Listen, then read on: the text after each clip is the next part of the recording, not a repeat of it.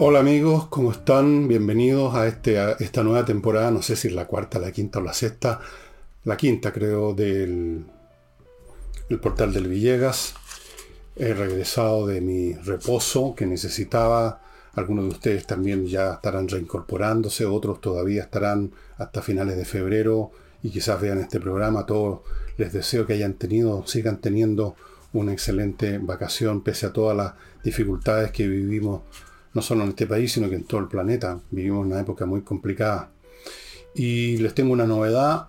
Vamos a volver a las emisiones dominicales, no con Álvaro, que está demasiado ocupado en, muchas actividades de su profesión como humorista, sino que va a ser un programa dedicado a un autor o autora, estas cosas hoy en día hay que decirlas así expresamente, si no uno lo tratan de homofóbico alguna cosa, o eh, un autor o una autora, su obra principal y su tiempo, porque un autor y su obra no se entienden si no es en determinado lugar y momento histórico.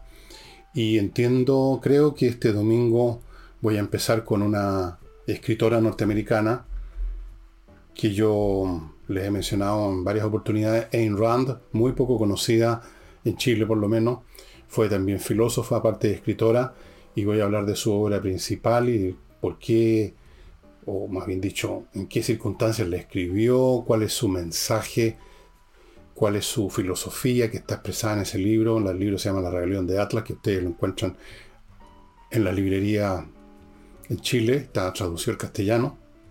Yo lo leí hace muchísimos años, tenido unos 13, 14, a lo más 15 años, lo tenía mi madre y me pareció muy interesante, muy impresionante el libro y creo que en algún grado u otro la filosofía objetivista, que es el, la que desarrolló, no es una invención de ella solamente, desarrolló Ayn Rand, esta, es parte de mi manera de ver el mundo. Es muy interesante ella, el grupo de gente que la rodeó, la época en que escribió ese libro, qué es lo que dice ese libro, y eso lo vamos a ver el domingo. Van a ser programas bastante breves, voy a tratar de hacerlo de no más de 30 minutos y mm, lo demás, espero este, esta temporada poder ofrecerles mm, la mayor variedad posible de temas, si me lo permiten las condiciones noticiosas del momento. Ustedes comprenderán que si hay cosas muy importantes y muy abundantes que están pasando en nuestro país, voy a dedicarme a ellas esencialmente como lo he hecho todo este tiempo. Pero trataremos de ampliar un poco la oferta para entretenerlos más, para ayudarlos a conocer cosas que quizás no conozcan, o recordarle cosas que conocieron y se les olvidó. Y en todo caso lo haremos con el mismo ánimo de entregar lo mejor de mí a cambio de lo que ustedes me dan a mí, que es su, muchos de ustedes, su estimación, su aprecio y su asistencia a este canal, para no mencionar a los que además me apoyan en Patreon y en Flow, sin lo cual este programa no podría existir simplemente. Y después de esta larga introducción, entremos en materia. Eh, yo estuve bastante desconectado. Traté no, no vi prácticamente noticias, no, pero igual las cosas entran, si no por la puerta, entran por la ventana. Y tengo claro que la noticia de este mes ha sido los incendios, que todavía entiendo continúan en varias partes del sur de Chile. Los incendios forestales son de larga duración, lamentablemente, son muy destructivos. Y se ha convertido en un tema que va más allá de lo que era habitual. Discutir, esto era lo habitual, acerca de cuán eficiente o ineficiente había sido la organización del Estado, qué sé yo, la CONAF y otras a cargo de tratar estos asuntos, si habían sido eficientes o no. Em, cosas como esas, digamos, administrativas, por así decirlo. Pero esto se ha convertido en un tema político porque no simplemente los opositores siempre tratan de encontrar una manera de perjudicar al gobierno de turno al cual se oponen, eh, indicando con el dedo las falencias administrativas. Eso es habitual. Hay algo más, y tiene que ver con la situación que se vive en la macrozona sur, con grupos como la CAM y otros, que en esta oportunidad y en años anteriores también advirtieron algunos de sus voceros, dirigentes, que iban a desatar algo así como una tormenta de fuego, que esto era parte de su lucha. Y hay una serie de indicios, o más que indicios, pruebas, que señalan que efectivamente aquí hubo una acción humana masiva. Eh, yo he estado examinando este asunto y una de las personas que ha hecho un estudio, o no solo él, sino que otras personas, sobre la base de fotografías satelitales, muchas fotografías, no una o dos, de los lugares donde se iniciaron los incendios. Y comparando esas fotos con lo que fueron o han sido hasta el momento focos de acciones terroristas, ataques de la cama o de otro grupo, llegó a la conclusión que hay las dos fotos, por así decirlo, las dos planimetrías de estos eventos, focos de incendio por un lado, ataques terroristas por otro, coinciden, que están más o menos en las mismas posiciones en la red de caminera de la zona. Ante esa observación, que ustedes podrán encontrar en distintos medios, saltaron a la palestra una serie de personas que evidentemente son partidarias del gobierno y que fuera, dejando de lado las descalificaciones personales que son tan abundantes en boca de los fanáticos políticos, y creyeron algunos de ellos ser muy inteligentes haciéndole ver a este caballero de que no estaba más que descubriendo la pólvora, porque siempre, dicen ellos, los incendios, los focos se inician cerca de caminos porque es por los caminos que la gente transita y en este caso donde transitan aquellos que o dejaron mal apagado un fuego o lo iniciaron voluntariamente, siempre cerca de los caminos, la gente no vuela en medio del bosque, sino que avanza por los caminos. Con eso creyeron refutar la opinión de este señor, pero no la han refutado, no es un argumento válido, en realidad es bastante estúpido, va a ser bien franco, porque vamos, examinemos el asunto. Primero, no es solo estas fotos y este estudio hecho por este personaje, este señor, el que está señalando que aquí hubo una campaña masiva. Han habido o ha habido detenidos que en un momento dado estaban llevando eh, material combustible, acelerante o benzina. Han habido testimonios, han habido denuncias de autoridades locales, de vecinos que vieron a los tipos llegar en vehículos y de pronto se inicia un incendio. Y luego está el hecho más contundente de todo, estimados amigos, la abundancia de estos focos. Piensen ustedes lo siguiente.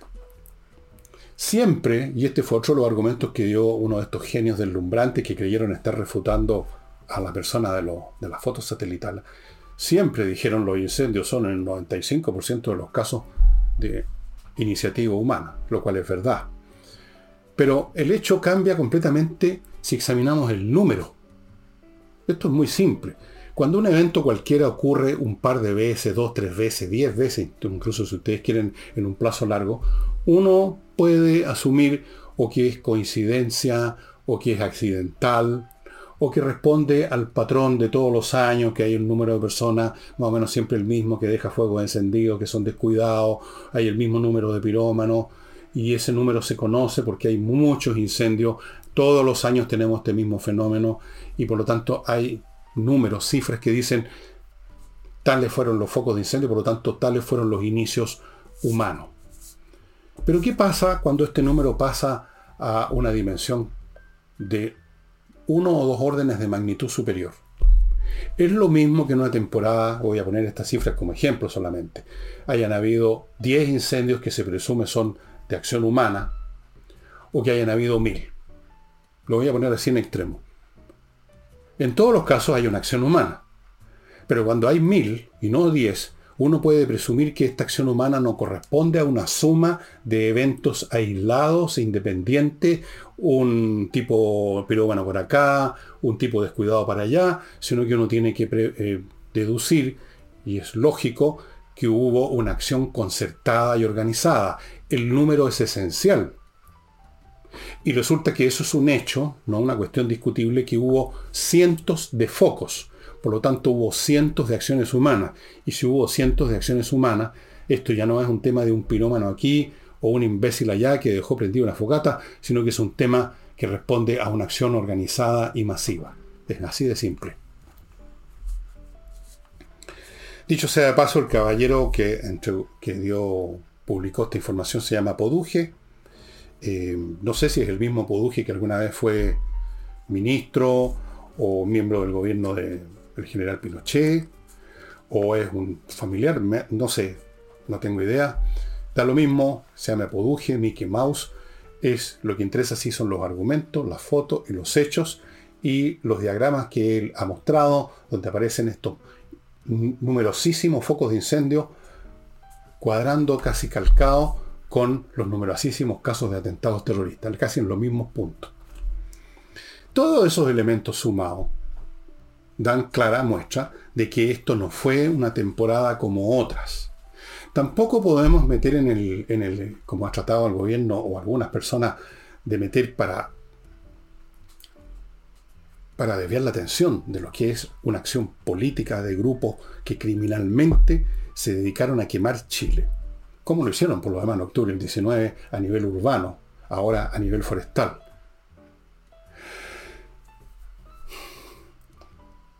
Han hablado estas personas que tratan de disimular ese hecho, de ocultar, de que este es el cambio climático. Hacía mucho tiempo que no escuchaba una tontería tan grande. El cambio climático significa simplemente que hay zonas que han recibido, en el caso nuestro, menos agua que otros años. Pero yo les quiero recordar una cosa muy sencilla, y los habitantes del sur de Chile lo saben, que haya llovido menos en el sur de Chile en comparación con otros años, no equivale a decir que no ha llovido nada. No equivale a decir que no ha llovido lo suficiente como para mantener verdes los campos. Y que por lo tanto, siguiendo con esta asociación de imágenes más que de ideas, eh, estaba todo esperando quemarse solo, poco menos, combustión espontánea. No existe en primer lugar la combustión espontánea el grado mayor o menor de combustible disponible para un fuego forestal no está determinado por el grado de lluvias que ha habido el año anterior, incluso podría argumentarse al revés, años lluviosos genera más eh, vegetación de nivel intermedio o baja, eh, la, arbusto, ese tipo de malezas, que son las que se inician rápidamente los fuegos en, en ese tipo de, de vegetación. Se podría decir de que es al revés. El combustible lo da al árbol mismo, la materia verde, independientemente si llovió o no llovió. Y volvemos al punto inicial, los fuegos los inicia alguien y cuando han sido iniciados en un número tan grande está claro que no se trata de una suma de casos aislados, sino que de una acción organizada y masiva. Eso resulta claro. Pero ¿por qué al gobierno no le interesa aceptar ese punto, como ya veremos más adelante, con algunas declaraciones de la señora, otro de los genios del umbrante del gobierno, la señora pero antes de eso, les recuerdo amigos, los que quieran invertir en Estados Unidos y no sepan cómo hacerlo, que existe inviertaenusa.cl, una compañía chilena norteamericana que está entregando a usted todas las facilidades para hacer una compra inmobiliaria en Estados Unidos en las mejores condiciones. Ellos hacen todo por usted, incluyendo abrirle cuenta en banco, asesorarlo, conseguirle eh, visa de, residencia, eh, todo, todo, todo, todo. Usted no tiene que saber nada. Incluso le ofrecen opciones de inversión. Si usted no sabe dónde invierto, le ofrecen una carpeta de opciones inmensa. Entonces, francamente, amigos, si usted quiere invertir en Estados Unidos, invierta en USA.cl, es el lugar al cual tiene que ir. Continúo con kmmillas.cl, otro sitio en internet donde usted vende las millas que ha acumulado por sus vuelos, que no va a usar, que en cualquier momento las empresas las hacen desaparecer, vaya a kmmillas.cl y conviértalas en dinero. Además, a la pasada va a estar ayudando a la Unión de Amigos los Animales, sin que a usted le cueste un centavo. Dicho sea de paso, aprovecho la ocasión para recordarle que la Unión de Amigos los Animales es una institución maravillosa que cuida a todos esos animales que, hay cierta gente que no quiero describir, dejan botados, tiran a la calle a cualquier parte porque ya dejaron de ser juguetes entretenidos para el cabrito, entonces botan el perro, botan a los gatos, ellos recogen esos animales, los alimentan, los cuidan, es una labor muy bonita y necesita financiamiento. Ojalá usted se haga socio de la Unión de Amigos de los Animales. Pero volviendo a KM Millas, ellos también ayudan a esta institución. No solamente le van a comprar sus millas, sino que están ayudando a los animales. Continúo con KMERP, otra empresa con K, pero esta es otra cuestión, un software financiero, contable y administrativo para toda clase de empresas, para saber básicamente una cuestión fundamental. ¿Usted está ganando o está perdiendo plata? ¿Cuánto le deben los clientes? A veces hay empresas que no tienen claro eso. ¿Quién pagó? ¿Quién no pagó? Lo ayuda a facturar electrónicamente, revisar estado financiero, control de stock, otra cosa que se suele olvidar, qué tenemos de mercancía en las bodegas, en fin, un fantástico software financiero que se implementa en dos horas, planes desde 12 UF al año. Kame ERP. Y sigo con compreoro.com. En compreoro.com usted puede comprar oro, de verdad, el metal precioso, y también plata, el metal precioso, en lingote, en moneda, todos con 99,99% de pureza certificado por la Universidad Católica, una manera estupenda de tener parte de su dinero en, un, en una póliza de seguro, porque es un objeto físico que usted tiene en sus manos, que usted guarda en su casa, en su oficina, que lo lleva a donde quiere y donde sea que lo lleve no va a tener ningún problema en venderlo, si necesita hacerlo. Además, el oro y la plata nunca pierden su valor, todo lo contrario. Se están usando desde prácticamente la invención de la moneda para intercambiar. Retrocedemos miles de años en la historia humana, el oro y la plata. Saltándome a otro ámbito ahora, que es el de la, la que la opinión pública opina sobre distintos eventos, sobre el gobierno, sobre el presidente, sobre qué sé yo. Bien, respecto a los incendios forestales que han destruido, tengo por aquí la cifra atroz, porque además de los árboles y la vegetación, animales mueren, ¿no? 450 y personas, murieron 26 personas. Nunca antes en Chile habíamos tenido esta cifra de mortalidad. ¿Qué indica eso? Bueno, 451.000 hectáreas. Recuerden que una hectárea son 10.000 metros cuadrados y que multipliquen 450.000 por 10.000, ¿cuánto le sale eso? Una cantidad enorme de metros cuadrados de árboles, vegetación, animales, campos de cultivo, habitaciones humanas, gente que murió, etc. El 68%, según la encuesta CADEM que estuve viendo, de los encuestados consideran que no se tomaron medidas oportunamente y el 94% piensa que las Fuerzas Armadas debieran tener como una de sus funciones el colaborar en este tipo de emergencias. Si no recuerdo mal, entre las pocas noticias que vi, en un momento dado comenzó a pedirse con mucha fuerza a distintos niveles que eh, se estableciera y se estableció finalmente un estado de excepción especial, un toque de queda o algo así, no me acuerdo bien, perdón, en estado fuera de circulación, en las zonas para impedir que bajo la, cobertura de la noche los amigos de iniciar fuego hagan su pega.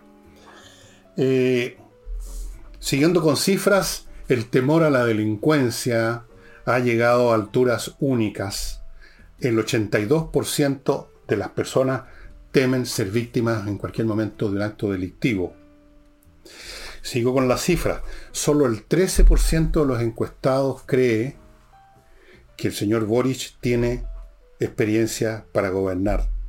El 86% piensa que no.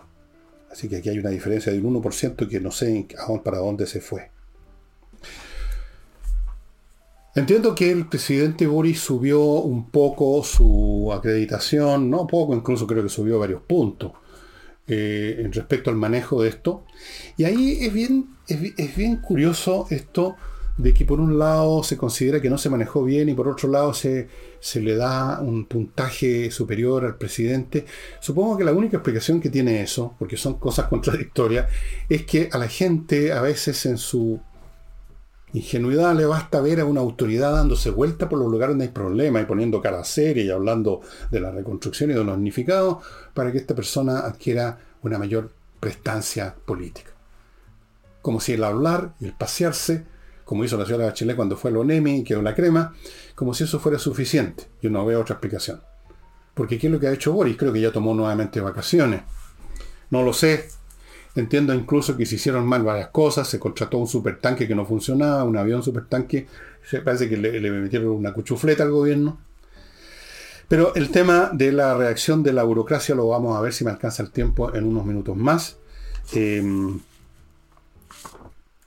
voy a continuar ahora con examinando esta cifra. En general, el gobierno sigue en muy mala situación, sigue siendo un gobierno con muy, pero muy muy mala estimación de parte de la ciudadanía, teniendo recién va a cumplir un año en el poder, en unos días más, y tiene una pésima acreditación, en algunos momentos ha superado las bajas cifras que tuvo en momentos similares Piñera, quien aparentemente ha subido su acreditación. Parece que alguna gente piensa, parece que eh, Piñera no era tan malo, es cierto que lo anduvieron jodiendo, con el, llamado, abro comillas, estallido social, pero cuando se trató de administrar cosas como lo del tema del COVID lo hizo bien, el tipo sabe de gestión. De pronto empieza a adquirir prestancia política nuevamente Piñera, que nunca la tuvo mucha, nunca ha sido un hombre que sea seguido por las masas, no es un hombre que despierte amores y simpatía en algún grupo especial de gente, como lo hace Boris con los cabritos chicos. Vean ustedes cómo yo creo que de rebote. Yo creo que quien dice que Piñera en realidad eh, vale más de lo que se decía es una manera de decir que este gobierno vale menos de lo que creíamos. Es un gobierno muy mal acreditado. Muy mal acreditado y la razón de eso son no simplemente el incendio, sino que todo lo que hemos visto anteriormente, de lo cual nos referimos en la temporada pasada. Ahora, eh, para terminar con, con, las cosas concretas relacionadas con la política y con el incendio, la señora Toa, que nunca ha deslumbrado a nadie por su inteligencia, claramente, dijo que no era útil esto de seguir discutiendo sobre el número de incendios provocados. No era útil. ¿Cómo no va a ser útil cuando es precisamente el número de incendios el que permite entender la causa de los incendios.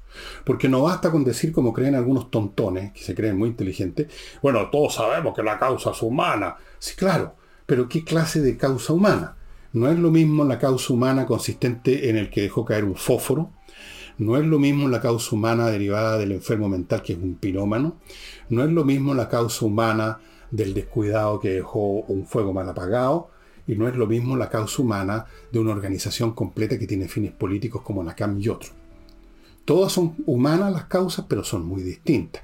Y en este caso el número fundamental, porque si es un número muy grande de fuegos provocados, como parece ser el caso, como es el caso, entonces efectivamente nos permite deducir, como lo he hecho yo hace unos minutos atrás, que esto fue resultado en gran parte de una acción organizada, que por lo demás las propias organizaciones criminales y terroristas habían anunciado, como lo hicieron el año pasado y antepasado, vamos a desatar una tormenta de fuego. A veces les resultó más, ahora parece que les resultó mejor que nunca.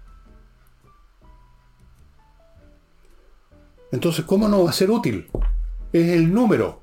Si el número fuera 10, voy a poner el ejemplo que puse al principio, uno puede deducir de que simplemente la suma de estos actos humanos del pirómano, del descuidado y cosas como esas. Si son mil, uno tiene que deducir de que hubo alguien o una organización que montó un aparato para iniciar un número tan grande de incendios. O sea, el número es completamente útil, señora. Señora. Ahora, como yo creo que a pesar de que usted no es muy brillante, debe darse cuenta de esto porque es muy sencillo, está al alcance suyo entender esto. Yo creo que lo que hay detrás de esto es motivación política.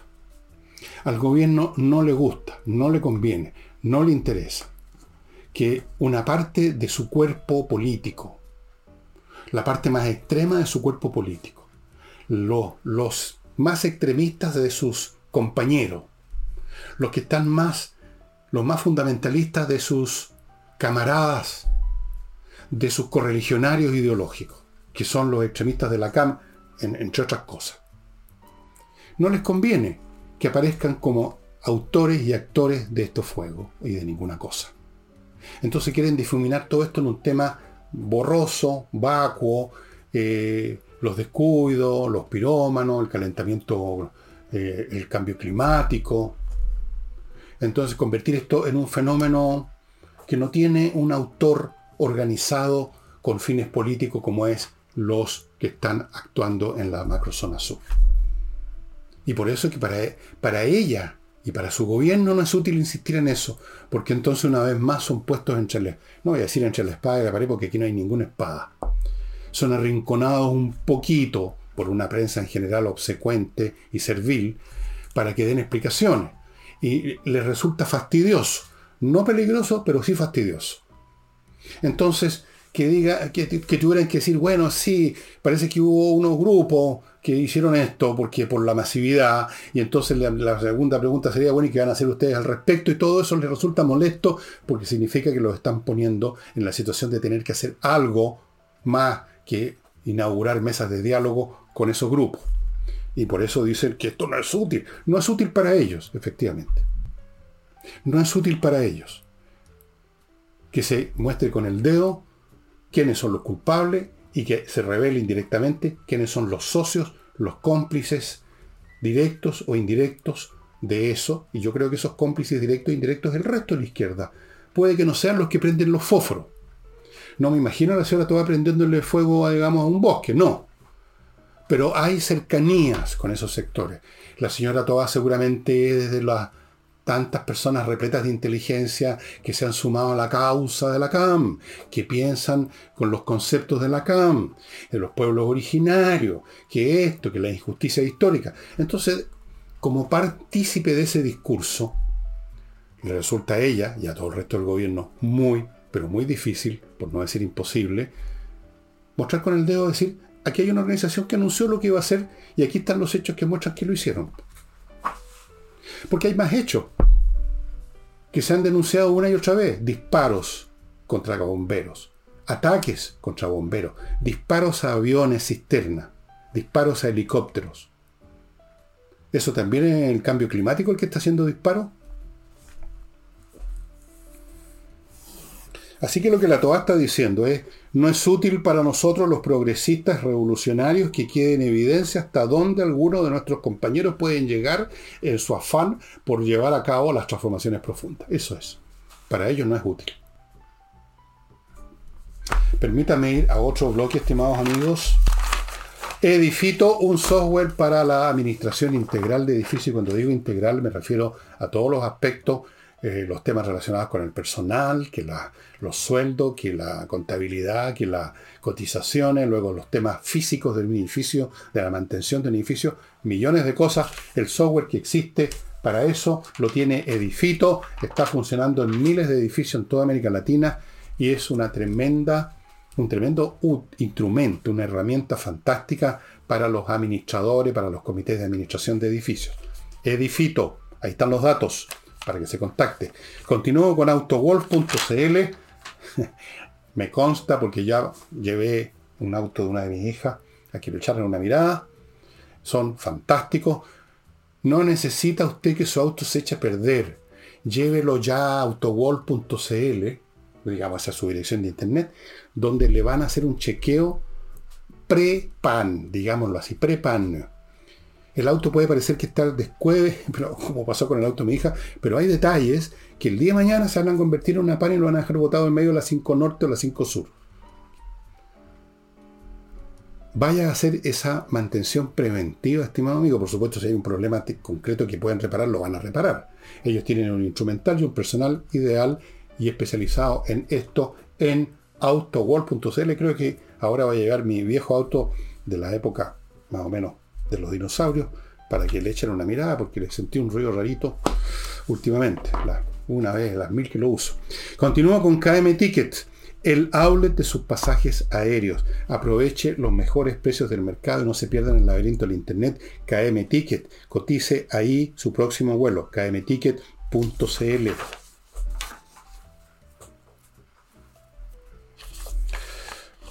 Sigo con el gobierno porque resulta que, como saben, hace unos días atrás, dos, tres días, el martes, el martes, hace un par de días, entró en vigencia el famoso TPP-11, este tratado comercial, que encontró tantos detractores, adversarios y enemigos que lo querían derribar, incluyendo el subsecretario, este genio, este sí que es el genio más grande de todo, el señor Ahumada, que no sé de dónde lo sacaron, dónde lo encontraron, no sé en qué en qué estante de alguna tienda de mala muerte lo encontraron y lo pusieron, porque es amigote, es del grupo Memphis, que llaman al círculo íntimo de Boris, para que sepan ustedes, los amigotes que salían a tomar juntos y a revolverlas juntos, se llama la mafia de Memphis, ¿sabían? Bien, me contaron mis espías que tengo por todos lados, la mafia de Memphis. Este señor parece que pertenecía a la mafia de Memphis o alguna de las sucursales de la mafia de Memphis, porque uno no entiende que un tipo de tan bajo nivel haya llegado a un nivel tan alto como es en la Subsecretaría de Economía de Asuntos de Negocios Internacionales. Él trató de torpedear eso todo el tiempo, finalmente se dio lo que yo he mencionado muchas veces en este programa, se dio afortunadamente la lógica de las cosas, la fuerza de la situación forzó al gobierno, llevó a que esto funcionara y ahora se dieron una vuelta de carnero y apareció la canciller, otra lumbrera del gobierno, lumbrera segadora. Hablando de los muchos beneficios del TPP-11, se dio una vuelta carnero. Abre nuevas oportunidades para Chile, nos advirtió, y dio los detalles que ustedes pueden encontrar en la prensa. Bueno, voy a, decirle a ustedes lo siguiente, les confieso, estimados amigos y amigas, que yo prefiero a alguien que se haga una vuelta carnero a un idiota que continúa férreamente pegado a sus convicciones estúpidas de, de puber de 13 años. Prefiero a alguien que se pega el, la volterete carnero. Es menos dañino. Y saben una cosa, en una de esas, en muchas otras cosas y quizás en todas eventualmente, el gobierno sus distintos funcionarios, sus distintas lumbreras que llegaron al poder, se van a dar vueltas de carnero, obligados por la lógica de las cosas, por la fuerza de la realidad, que no les da opción. No les dieron, por ejemplo, ya tenemos varios casos de eso. Ellos eran enemigos por razones ideológicas. Todo en ellos funciona por razones ideológicas, o sea, por panfletería y por cliché. Eran enemigos absolutos de los estados de excepción, y ya los ven ustedes cuántas veces han pedido el Congreso, el gobierno, ¿Y cuántas veces ha votado favorablemente gente de izquierda en el Congreso? Estado de excepción. ¿Cuántas veces van ya? ¿Diez? La lógica de la situación los obligó.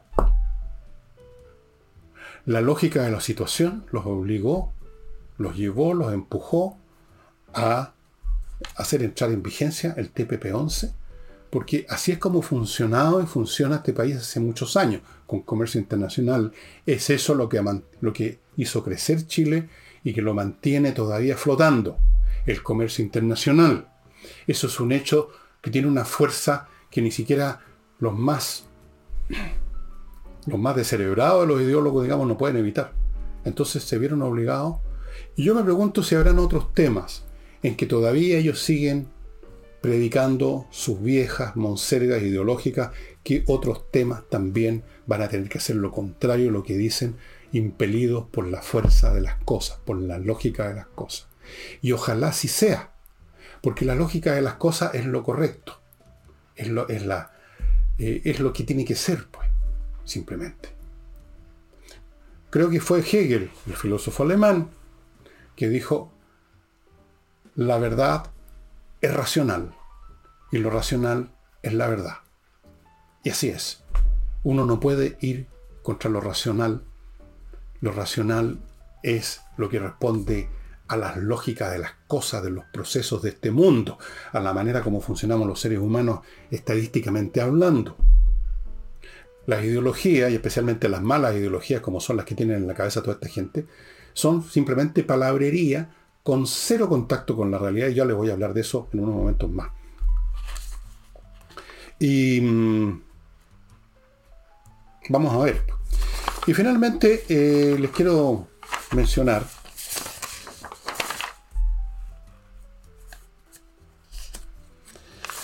no sé si lo haré ahora o lo tendré o lo haré en otro momento que tenga ya más tiempo porque se me está terminando.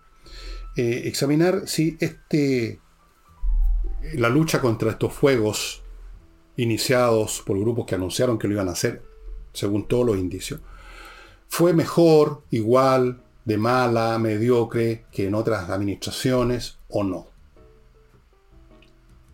¿Y cómo se relaciona eso con la naturaleza, la lógica de las cosas, de las estructuras burocráticas privadas y especialmente públicas? Yo creo que este es un tema que lo voy a desarrollar un poco más detalladamente un sábado, porque si no voy a simplemente pasar muy por encimita pero que vale la pena examinarlo. Y vale la pena examinarlo porque eh, lamentablemente en el ámbito, en el universo del progresismo, el Estado, o sea, las burocracias estatales, porque eso es el Estado, una suma de burocracia, de aparatos administrativos, es para ellos la solución de todos los problemas. Así que yo creo que lo voy a examinar este sábado. Y terminando con temas, eh, la guerra ruso-ucraniana ha entrado en una nueva fase, o está por entrar en una nueva fase, aún más brutal de lo que ya hemos visto y probablemente, si no sé si decisiva, pero que podría serlo. Rusia no ha logrado lo que quiso, eso ya lo sabemos todos.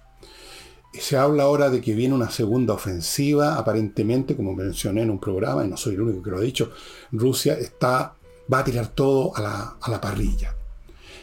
Empezó creyendo que esto iba a ser una operación sencilla y quizás no tiró a todo lo que tenían, pero ahora en vista de la, de cómo les ha ido, van a tirar todo lo que, lo que tienen, van a tirar a unos 200, 300 mil soldados recién movilizados, que por supuesto tienen pésimo o cero entrenamiento, mal armados, mal equipados, va a ser una carnicería.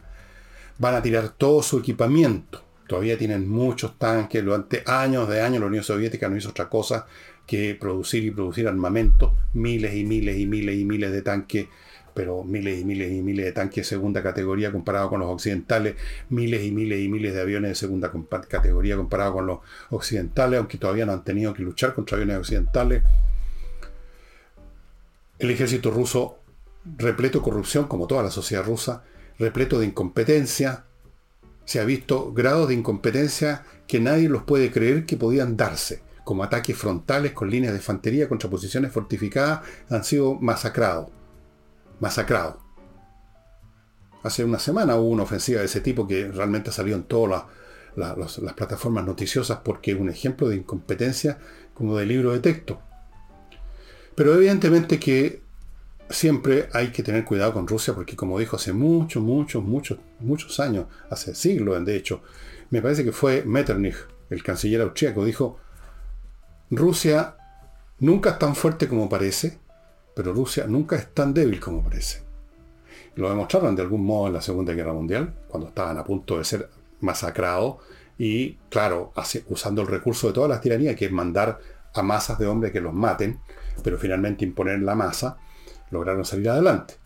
Y ahora parece ser que es la misma estrategia que está usando esta nueva versión de la Unión Soviética 2.0, podríamos llamarla. En algunos frentes ha enviado y ha perdido, han perdido la vida miles de convictos a los cuales se les dijo, vuelven en seis meses, si están vivos, quedan libres de polvo y paja, no vuelven a la cárcel. Bien, no volvieron a ninguna parte, porque se quedaron en, una fosa en, en, Ucrania, se quedaron muertos. No creo que se haya molestado el gobierno ruso en devolver sus cuerpos a sus familiares. Así que sí conquistaron tierra. Dos metros de ancho, de largo, medio metro de ancho, dos metros de profundidad. Esa es la tierra que conquistaron esos soldados masas de hombres mandados a ser acribillados por las ametralladoras y despanzurrados por la artillería ucraniana. Y se espera otra ofensiva de gran calado. Los ucranianos están preparando la suya. La visita del presidente Biden a Kiev produjo un golpe político mundial impresionante. La OTAN no se ha desmoralizado ni ha perdido ímpetu su decisión de apoyar a Ucrania como esperaba Putin. Todo indica, como yo dije desde los primeros programas cuando empezó este asunto, que esta es la tercera guerra mundial. No es necesario que todavía no se hayan disparado armas nucleares y quizás nunca se disparen para que esto sea una guerra mundial. Está involucrado Rusia, Ucrania, Estados Unidos, Francia, Alemania, Holanda, Finlandia, Letonia, todos los países que han enviado, Italia, incluso los italianos, España, todos los que han enviado, aunque sea una pistola de agua, están involucrados en esto. Es una tercera guerra mundial librándose una vez más en Europa. Es mundial, pero se está librando por el momento solo en Europa y solo en el territorio de Ucrania, en ese tablero. Y amigos, antes de irme, voy a contar, o sea, tengo unas cosas más que contarles. Por ejemplo, Salina de Ojeda, que lo está esperando el mejor buffet para atender temas civiles. no penales, no laborales, civiles. Gran experiencia, gran tasa de éxitos, salinasyojeda.cl. Continúo con Fastmark, un courier chileno que le trae desde Miami por vía aérea marítima lo que su empresa necesita, sabiendo ellos a la perfección, Fastmark, cuáles son las necesidades de los empresarios chilenos. Y también puede atender a personas privadas que quieran traer un objeto cualquiera, una mercancía, cualquiera sea su tamaño, su peso, se las pueden traer. Fastmark, estimados amigos. Continúo con patriciastocker.com. Si usted tiene una empresa y le puso un nombre fantasía y está contento y todo va marchando viento en popa, pero no ha registrado su marca, ojo, que eso le puede traer problemas tarde o temprano. Siempre pasa que aparece alguien que dice yo había inscrito primero ese nombre y por lo tanto usted está en la ilegalidad y me debe toda esta plata. patriciastocker.com. Inscriba su marca en Chile y en el extranjero. Continúo con Entrena Inglés, una academia que le va a enseñar inglés porque los profesores son profesores de inglés, porque las clases son online y son muy potentes. Y si usted no me cree, pida una clase demo. Ahora mismo. Entrenainglés.com, me parece que es. Sí. Continúo con Hey, el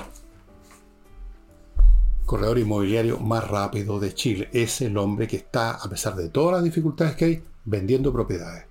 Póngase en manos de él, tiene método innovativo, trabajan como bestia, le funciona, me consta.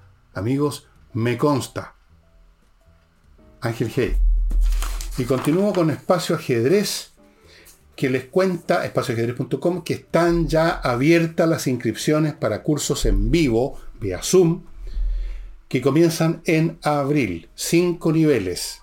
O sea, para toda clase de personas, para los que apenas saben mover las piezas, para jugadores más experimentados, cinco niveles, una clase a la semana, a las seis y media de la tarde los niños, la otra clase a las ocho de la noche los adultos, descuento a grupos familiares, pueden pagar en seis cuotas sin interés y los precios son súper, súper accesibles, se los, se los digo vaya consultando, además por su pendrive para tener las clases disponibles, aunque no tenga internet. Espacioajedrez.com, estimado amigo, en abril. Y termino con mi clima, que me permite estar bastante cómodo en Santiago, a pesar de las temperaturas atroces que hay. Pero yo acá dentro de mi casa estoy a la temperatura que quiero, 19 grados en este momento, muerto de la risa, estimados amigos. Miclimo.com, la mejor climatización que ustedes pueden encontrar dos premios internacionales, no es por nada. El libro que les quiero mostrar se los he mostrado ya al menos dos o tres veces anteriormente, creo que mínimo dos. Pero resulta que en los días que me tomé de vacaciones, lo estuve releyendo, no sé si por segunda o tercera vez, y realmente lo encuentro tan excelente para quien quiera, primero, entender qué pasó en la década de los 30 en Europa, cuando se asomaban unos tremendos nubarrones que terminaron la Segunda Guerra Mundial.